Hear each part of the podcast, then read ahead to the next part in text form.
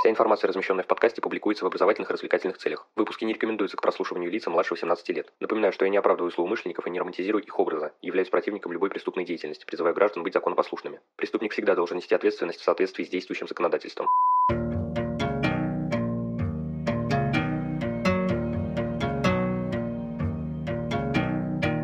Всем привет, вы на канале Крим One, и сегодня мы поговорим о признаках, какую роль они вообще играют в криминалистике, как соотносятся со свойствами и на какие группы подразделяются. В общем, без лишних слов, Поехали. Понятие признака, такого простого и, казалось бы, обыденного слова, как бы из моих уст это привычно не звучало, является одним из фундаментальных в криминалистической теории. Его значение обусловлено той ролью, которую играют признаки вещей, явлений, событий в криминалистических исследованиях, доказывании и установлении истины в процессе судопроизводства. Сфера использования признака охватывает как мыслительные процедуры, то есть построение версий, анализ и оценку доказательной информации и так далее, так и действия, том числе розыск, экспертные исследования, следственные действия и другие. Чтобы полностью понять криминалистическое значение признака, требуется рассмотреть его в нескольких аспектах. С точки зрения философии, вещь обладает определенными неотделимыми свойствами. Свойства вещи – это то, что характеризует какую-либо ее сторону. Они существуют объективно, независимо от сознания человека. Когда мы говорим о вещах как источниках доказательств, то подразумеваем свойства, которые имеют значение для дела.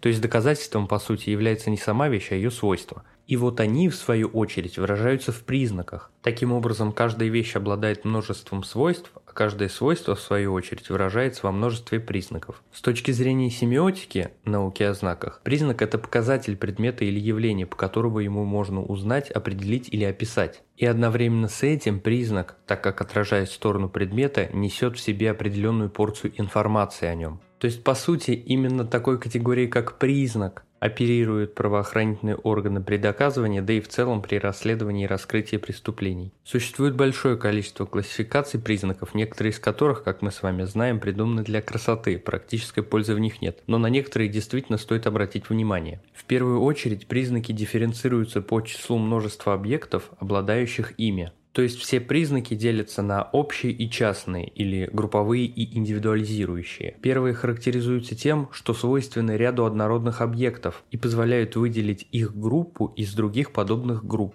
Например, рисунок протектора шин будет относиться именно к общим признакам, так как помимо конкретного экземпляра он будет присущ и другим шинам этого вида. А вот если у зимней резины конкретного колеса отвалился отдельный шип, то его отсутствие будет являться именно индивидуализирующим признаком, так как для других представителей группы он не характерен и позволяет выделить конкретный объект из множества однородных ему. По способу восприятия, оценки и фиксации признаки делятся на качественные и количественные. Первые фиксируются посредством терминов, содержащих качественную характеристику объекта. Ну, например, степень выработанности почерка – малая, средняя и высокая. Количественные признаки выражаются числовыми величинами. Ну, к примеру, таковым будет размер следа, зафиксированный в сантиметрах. По природе признаки делятся на необходимые, закономерные и случайные. В необходимых признаках проявляется сущность объекта, без них он не был бы тем, чем является. К примеру, наличие ушей у человека является именно необходимым признаком. Случайные же, как понятно из названия, не связаны с сущностью объекта, их может и не быть. К таковым, например, относятся мозоли на руках. Без них же человек останется таким же обычным человеком. В зависимости от длительности периода, в течение которого признак присущ объекту,